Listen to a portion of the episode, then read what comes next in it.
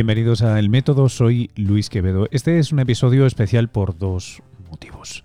Eh, el primero va a ser porque la lengua de este episodio será en inglés eh, y no estoy como para hacer traducciones, eh, salvo que queráis algunos voluntarios o voluntarias hacerlas, con lo cual esta entrevista es en inglés y sin subtítulos. Em, os voy a referir a un artículo que publiqué al respecto si queréis leerlo, de donde parte o basado en esta entrevista original, pero el episodio será en inglés. Y digo que es especial, no en segundo, sino debiera decir en primer lugar, porque lo dedico a la memoria de alguien que tuve la enorme fortuna de conocer em, y que nos ha dejado hace apenas unos días. Moría en Princeton, en New Jersey, el día 28 de febrero de este año, 2020, Freeman John Dyson, uno de los grandes de la ciencia del siglo XX, un tío genial y controvertido como, como pocos. Para que os hagáis una idea, eh, os cito algunas de las líneas que, que me soltó. ¿no? Dijo, se daba por supuesto que si eras realmente capaz y tenías buen cerebro, estudiarías latín y griego. Si no eras tan bueno, harías francés y alemán. Y si eras de tercera clase, bueno, entonces harías ciencia. Digo que estas eh, eran las palabras de alguien que siguió ese camino de los de tercera clase y acabó siendo uno de los científicos más legendarios del siglo XX. Él me recibió cuando contaba ya con 93 años en una oficina que ha ocupado durante seis décadas en el Instituto para los Estudios Avanzados de Princeton. Digo que se trata de Freeman Dyson, un genio de las matemáticas que brindó sus talentos al bando aliado durante su al lado de Inglaterra durante la Segunda Guerra Mundial. Eh, trabajó codo con codo con Richard Feynman en la formulación de la, de la electrodinámica cuántica y también, por cierto, para el resto de, los que escucháis esto y leéis eh, libros, pues eh, dedicó la mitad de su vida a escribir para el gran público. Fue uno de los grandes divulgadores. La, excusa, de hecho, que me llevó a conocerlo a él fue la publicación de uno de los, de los volúmenes que aglutinaba ensayos suyos, ensayos controvertidos y polémicos, pero siempre geniales y era un sparring intelectual bueno, tremendo. por el que hablamos él y yo era Sueños de Tierra y Cielo en editorial Destino. Si tengo que decir una cosa, y no sé si quedará bien reflejado en el audio de esta entrevista, es que su energía, su mirada y su seriedad respondiendo contrastaban tremendamente con ese frágil cuerpo que lo contenía ya con 93 años. Eso sí, veréis hacia el final del episodio que, a pesar de todo ello, a pesar de tenerme un buen rato ahí con una entrevista, el tipo me invitó a tomar el té y el café de la tarde en el Instituto de Estudios Avanzados con él y sus colegas. ¡Jo! ¡Qué gente! Eh, vamos a ello. Espero que lo disfrutéis. Fantastic. Okay, good. Um, so first, thank you very much for taking the time. I really appreciate it. Um, um, since the, the, the original excuse that sort of got me here through the door, uh, it's the publication of your um, uh, latest uh, recopilation of essays uh, in Spanish in this case. Um, I wanted to start by asking you after so many decades of scientific pursuit and intellectual work, what drives you now? What piques your interest? So, why write about one topic and not another one? after so many articles? Most of what you have published, I think, is book reviews. I, I forget which books that were translated and published. It's uh, Dreams of Earth and Sky. It's the one that you published, I believe, 2015 here in the States. Uh, yes. This is how it looks in in. Uh, yeah, so in that's Spanish. book reviews. Mm-hmm. And so the books are chosen not by me, but by the editor, uh, Bob Silvers, uh, at the New York Review of Books. So the, the system he chooses the books, I s- simply say yes or no. And so that defines what I write about, more or less. And, and so I find that very con- uh, convenient. So I uh, on the whole, I, have, I like to jump from one thing to another. And a, a book review takes about a week. And that's about my attention span.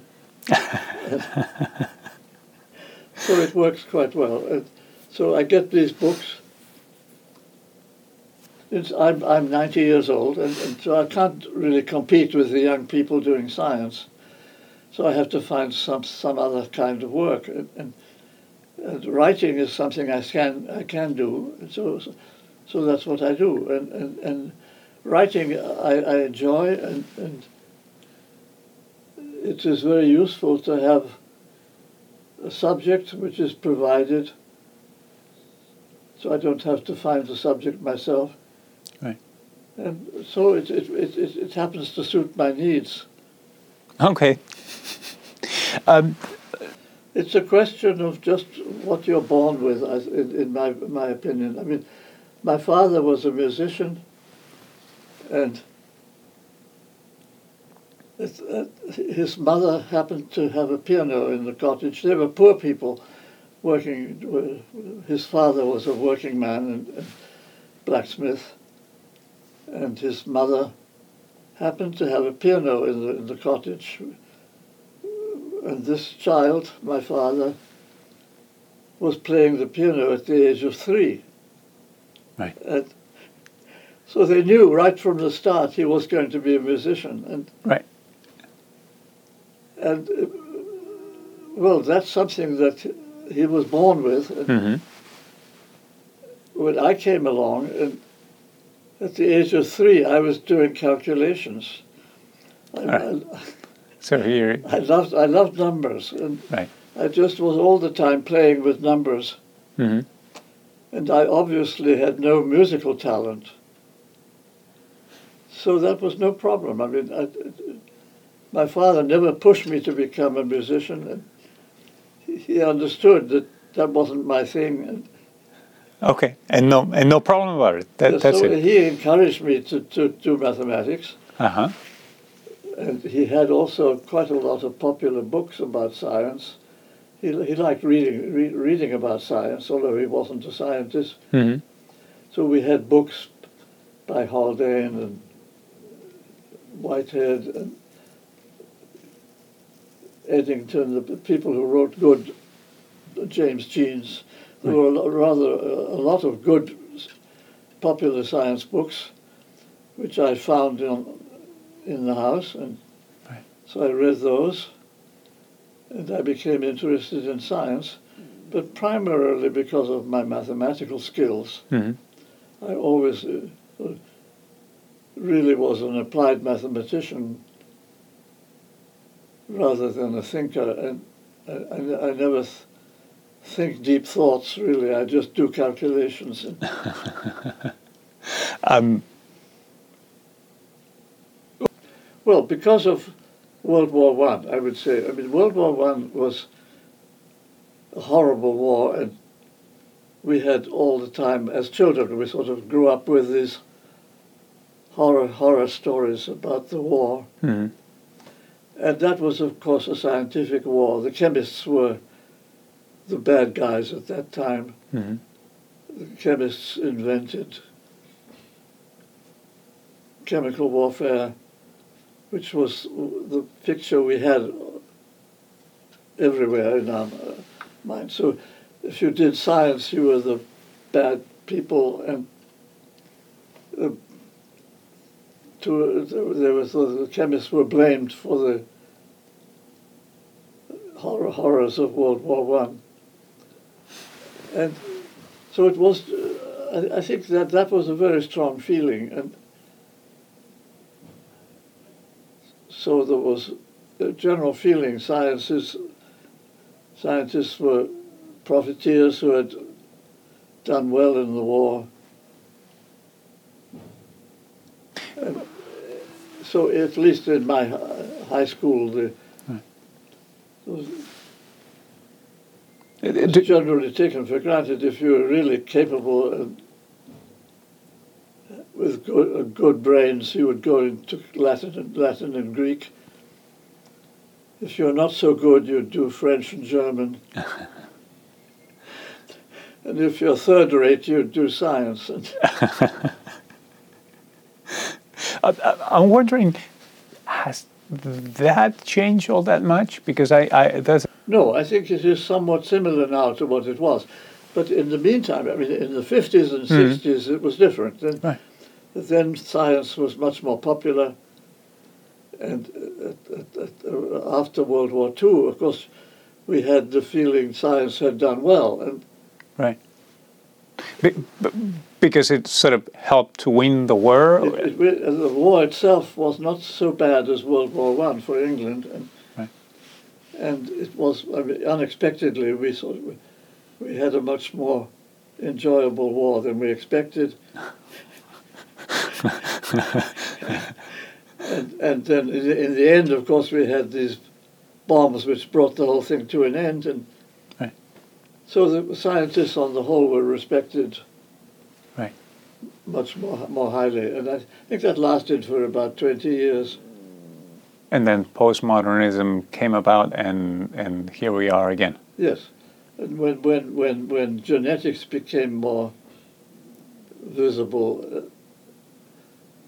uh, as, as something that might re- have real consequences. Do you think that's that's uh, uh, some- I don't know whether to call it an inflection point, but that's a salient point in the uh, um, devolution towards against being uh, I don't know negative towards science. Yes, I think so.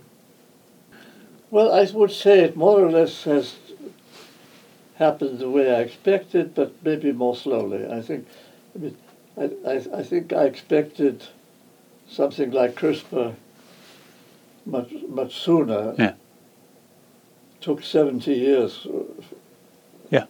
Which is a, a, a long time, I, and, and the fact is that nature turns out to be more complicated than we expected. hmm So to reach the point where you can actually use CRISPR, you had to understand a huge lot of details. It was kind of a unexpected accident hmm that DNA was so simple. That DNA is a wonderfully simple molecule, and Mm. you can understand the structure of DNA, which happened already in 1953, and and you think that's the secret of life. I mean, Crick went around saying he had discovered the secret of life, Right.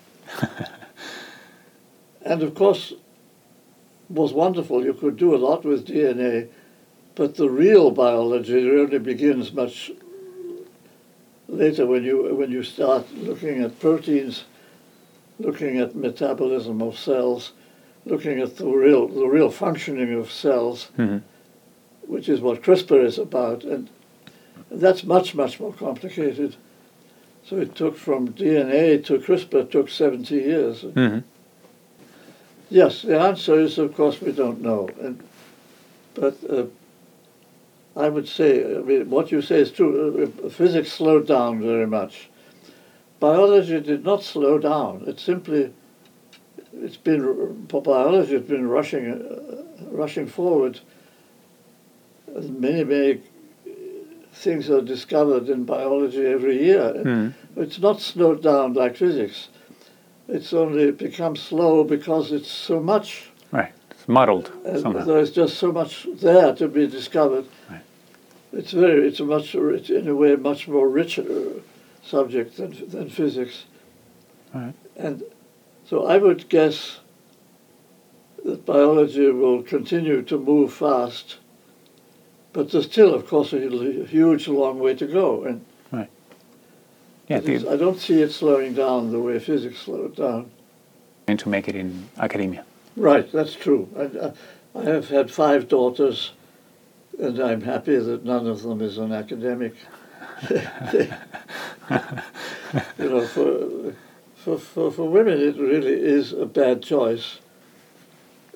For just for, if, you, if you want to raise a family, there's a, really a, a, a serious conflict between the time, time scale of raising a family and the time scale for getting a PhD, they more or less use up the same same years. And, and so I find the PhD system is very poorly designed, particularly for women. Mm. It was designed for German academics who became professors, and for them it worked well. And if you have a wife to take care of your ma- material problems, and you have a nice secure chair as a professor, Right. then life is good. And, so it, it was a good system for those people at that time. It's not a good system for most people today. And, and today it, it takes far too long. For most people, it's not really what they need for, for, for the kind of work they're doing. Most, uh, it's designed for preparing people to become professors. Mhm. But most of the people with PhDs now are not becoming professors. They go into other professions, and for them, it's really a waste of time.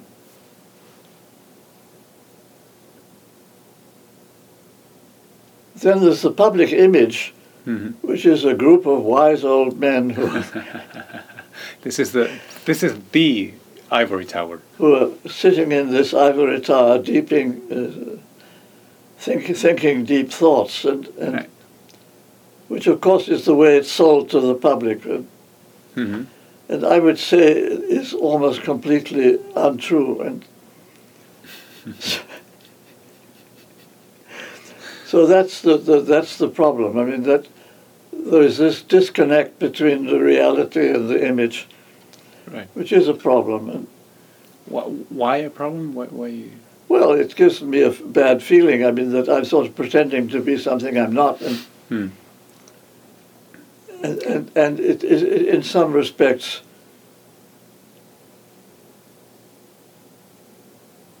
All academic institutions sort of propagate that that, that fakery, but this this place is particularly bad.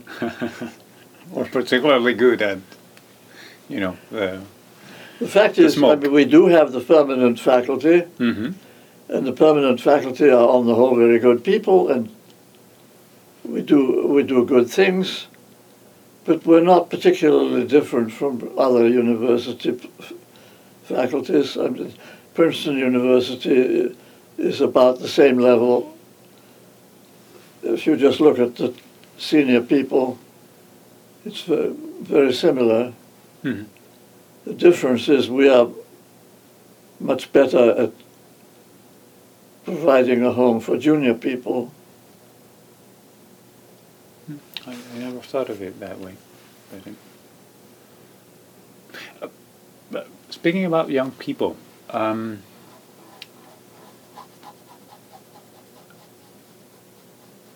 what makes a, a a good scientist or a good scientist to be? You, you've met a great number of them along the years. Why or what differentiates somebody beyond stochastic events and you know uh, chance meetings.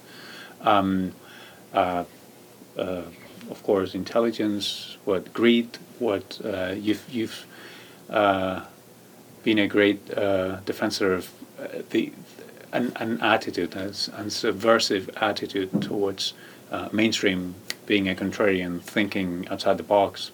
How how important do you think that is? Well, we need all kinds. And, and well, I, I remember I had a good friend, Genia Piles, who said there are two kinds of scientists those who play golf and those who play tennis. What do you play? tennis. Okay. I mean, the point is, the tennis player is all the time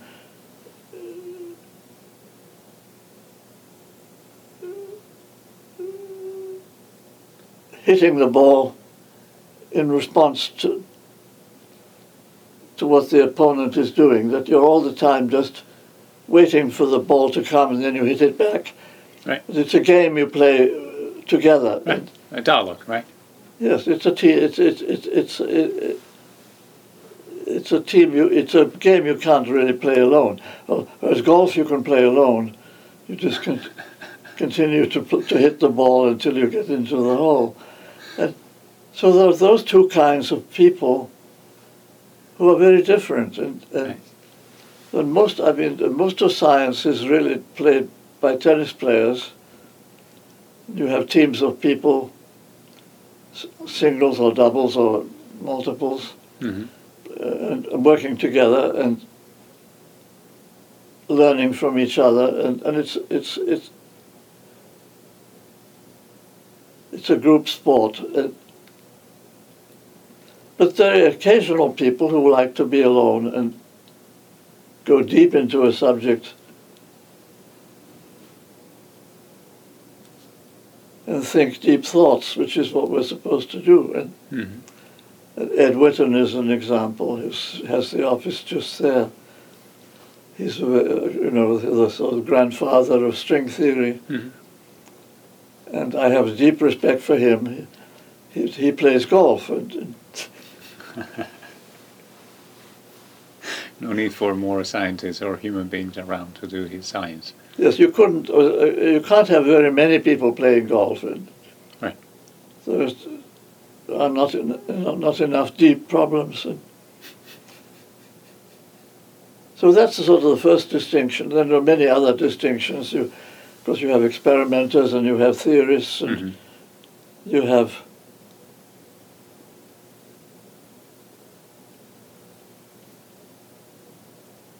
people who like to do calculations and people who like to draw pictures. And so there are many kinds of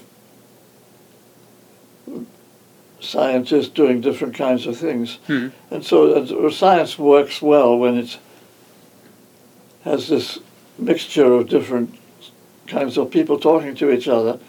And, and of course, having different countries involved is also very important. And it's, uh, it, the wonderful thing about science is it, it really is an international activity.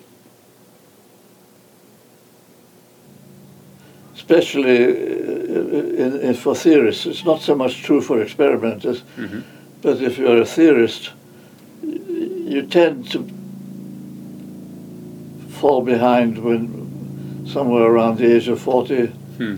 you're no, no longer as smart as the young people. So you have to find something else to do. And, Mm. and I think that's just, it's, it's just a, a fact of, of how the brain functions. We don't understand it, of course, but, Yeah. but the brain loses the power to pr- think, think new thoughts and Right. either it gets too filled up with knowledge or else it's just growing old and we don't understand really which it is but but part, probably partly just getting filled up It's, it's very much along the lines of um, uh, Thomas Kuhn's sort of the, the, the, the paradigm shift and the, the idea that you actually need to renew the generation, a new batch of scientists. Otherwise, you don't have you don't advance in in, in what in, in, in normal science, I guess. right Um, um,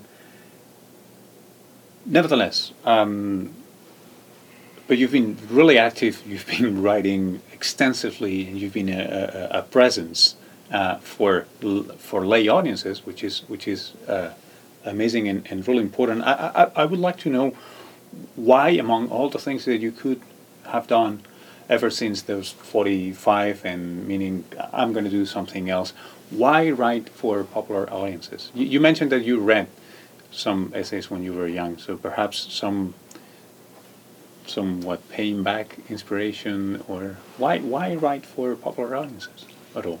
yeah simply because that's my skill i mean uh, i have essentially only two two skills one is calculating mathematics Okay. And the other is writing in English. And writing books has been enormously enjoyable because it sort of opened doors. It, it, as a writer, I get to meet all kinds of people whom I would not meet just as a scientist. hmm It's why it's sort of widened my uh, cre- uh, ac- Uh, acquaintanceship of, of people. It's widened my social life, and, and of course, uh, I get wonderful responses. People still write letters, even though it's supposed to be obsolete. and, so, and, and a, a, a New York Review is particularly good. Yeah. The, the New York Review is about the only magazine which people really read, and it's quite amazing how many people actually read the reviews. And Yeah. so they don't read books, but they do read reviews. Right. Right. Yeah. That's So that's helpful to me, and, and so I think that's sort of that's why I keep on writing books because I get so much response. Um, let me uh, let me ask you about one of the. Uh, is that okay? Yeah, because we had a few clients. Let me ask you about uh, a, a contentious topic. Um, I, it's it's funny because um, um, the way you frame it, and, and I'm going to ask you about climate change. Um, the way you frame it, it's outright rational and it's logical and it's normal and as far as I understand, uh, among most of my scientist friends, etc., it's a petit comité. Uh, it's allowed to, to think about uncertainty, what we do know, what we do not know, etc., etc. But but when it's a matter of public policy, there's a close ranked and and everybody on the same page just in case. So it's it's it's become, uh, of course, highly contentious topic, and there's a veneer of politics surrounding it that makes it really hard to discuss or talk about climate change, uh, almost at all. I I, I would say, uh, but how, how would you define your it's, it's not a position. What do you think about the current climate, about climate change? Yeah, I would like to start with evolution. Interested in Yeah. evolution. Sorry, I'm reframing. Yeah. And I find there is a great parallel in those two subjects. That they're, they're, they've got into the same kind of difficulties. It seems to be a similar situation. In the case of evolution, I mean, there is this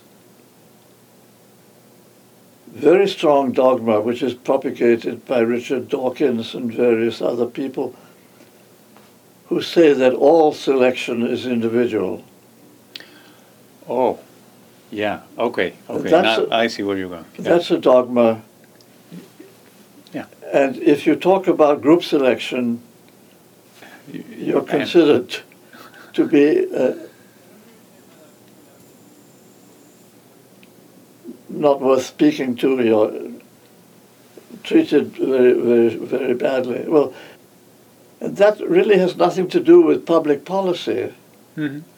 It's it's uh, it's a real intolerance within the scientific community. Scientific community is, uh, naturally intolerant. There is a natural tendency among scientists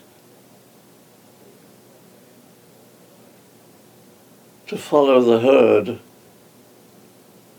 It's belong to the herd and, and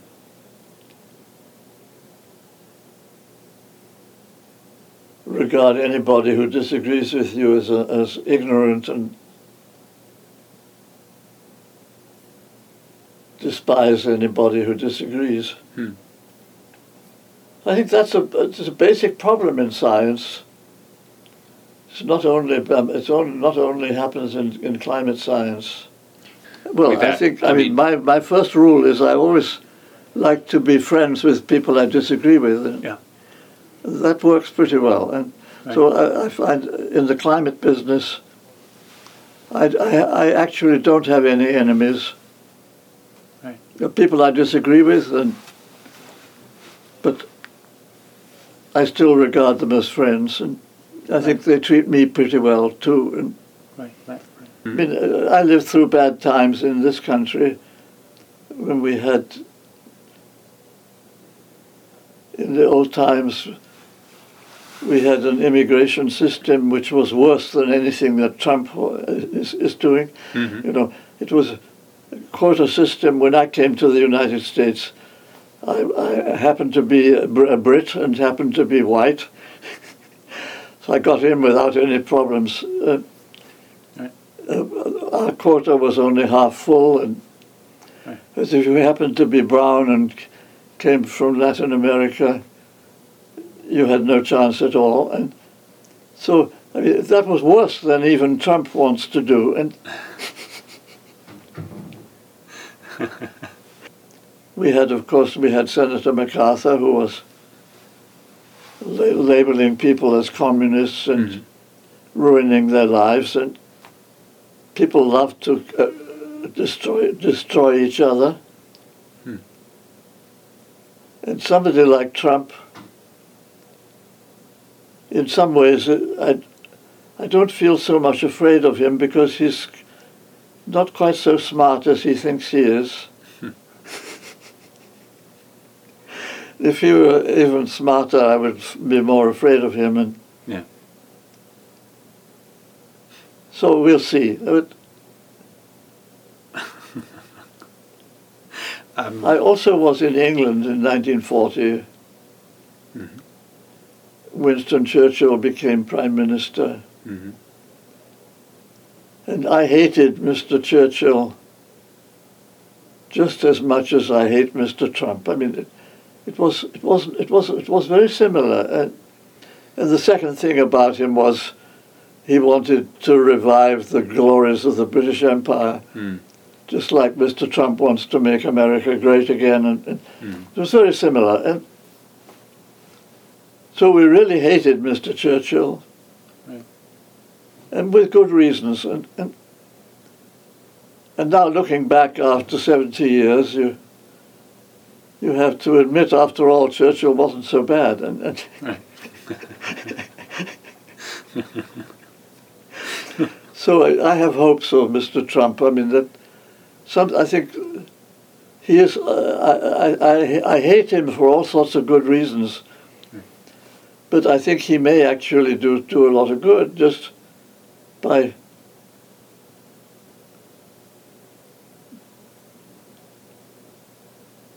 especially by challenging the intellectual snobs. I mean this this country is run by intellectual snobs. And Princeton, of course, is particularly bad from that point of view. well, I think it's all a question what you uh, mean by we. And, and I, I would say we is not just humans, but we means life altogether. Okay. So it's, it's not just humans are going to spread, but life is going to spread. And so it is it's millions of species.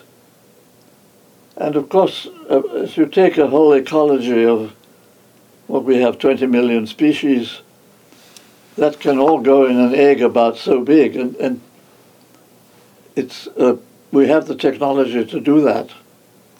We could make a com- complete biology for a whole planet in one egg Mhm. and send it like a seed in, into, into the universe. And so that's, uh, that's the way I look at it. That, so it's not just hu- humans, but, but we'll spread this enormous potential for life all over the universe. That's the way I see it. So it's a continuation of natural evolution on a much grander scale. And, Mhm. All right. and humans, to my mind, are just the tools for doing that. And, In the relay, right? Just well, happened? that's just uh, uh, just luck, I would say. I mean, no, Yeah. no that certainly was not planned. And, and no, I, I'm very lucky. I happen to have good genes and a, a wife who takes good care of me. in, a, in a way, it depends on luck, but but um, I've had more than my share. Mhm. Yes, well, I would say certainly. I mean, uh, I forget which Greek said that, that, that call no man happy until he is dead. But, uh, no, I mean, I've been. Uh,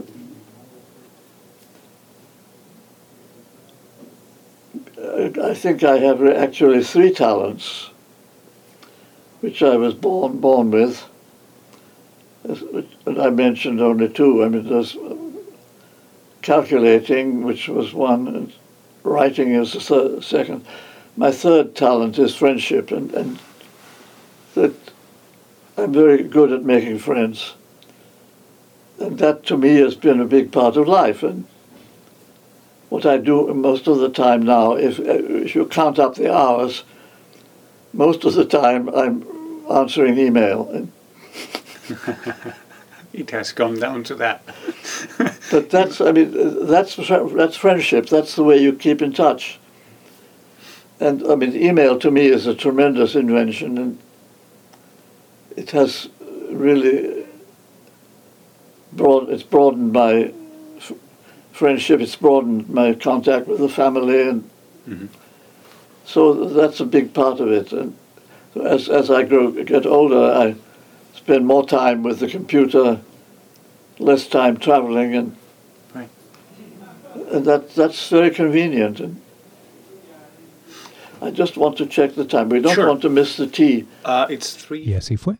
Y nos fuimos a tomar un café y un té y conversamos un poco más y le di las gracias y me despedí con una cierta idea de que era poco probable que volviera a compartir eh, un té con, con Freeman Dyson y hace unos pocos días nos ha dejado. Pero más que habernos dejado, nos ha dejado sus innumerables décadas de trabajo científico y después esa otra, ese segundo tiempo en el que ha dedicado su cerebro a la producción de divulgación, de hacernos pensar al resto. Fijaros qué generosidad. ¿eh? Primero, una vida dedicada a que la humanidad pueda pensar mejor y después otra vida dedicada entera a que todos y cada uno de nosotros, si queremos, podamos pensar mejor. Descanse en paz, Freeman Dyson.